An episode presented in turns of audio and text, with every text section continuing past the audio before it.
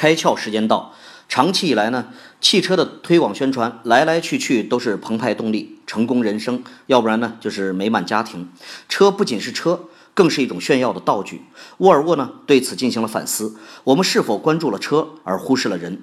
除了车子里的人，我们与车外的人应该是一种什么样的关系？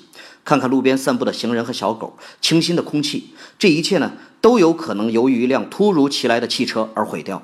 沃尔沃认为，相比于速度啊、身份的象征，安全比什么都重要。而安全不仅是车内人的安全，还要关注车外人和环境的安全。汽车企业应该向整个社会负责。所以在他们最新的广告片里，沃尔沃提出了他们最新的梦想：到2020年，再没有人因为新产的沃尔沃汽车而受伤或死亡。一个为社会负责的企业，社会也必定会给予他丰厚的回报。这样的沃尔沃，你会支持吗？今天。你开窍了吗？